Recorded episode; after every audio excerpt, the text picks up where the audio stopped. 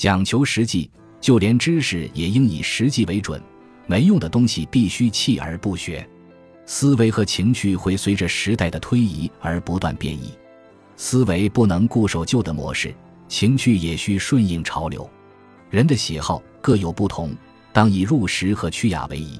明智者尽管可能崇尚过去，还是应该在心理上和行为上适应现实。这一做人准则唯独不适用于心的醇厚，因为无论什么时候做人都得以德为本。说实话。守承诺，如今已经不再时髦，仿佛成了古董。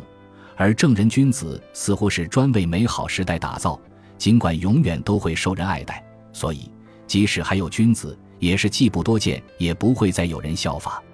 哦，如今这个时代实在是太可悲了，德稀缺而恶盛行。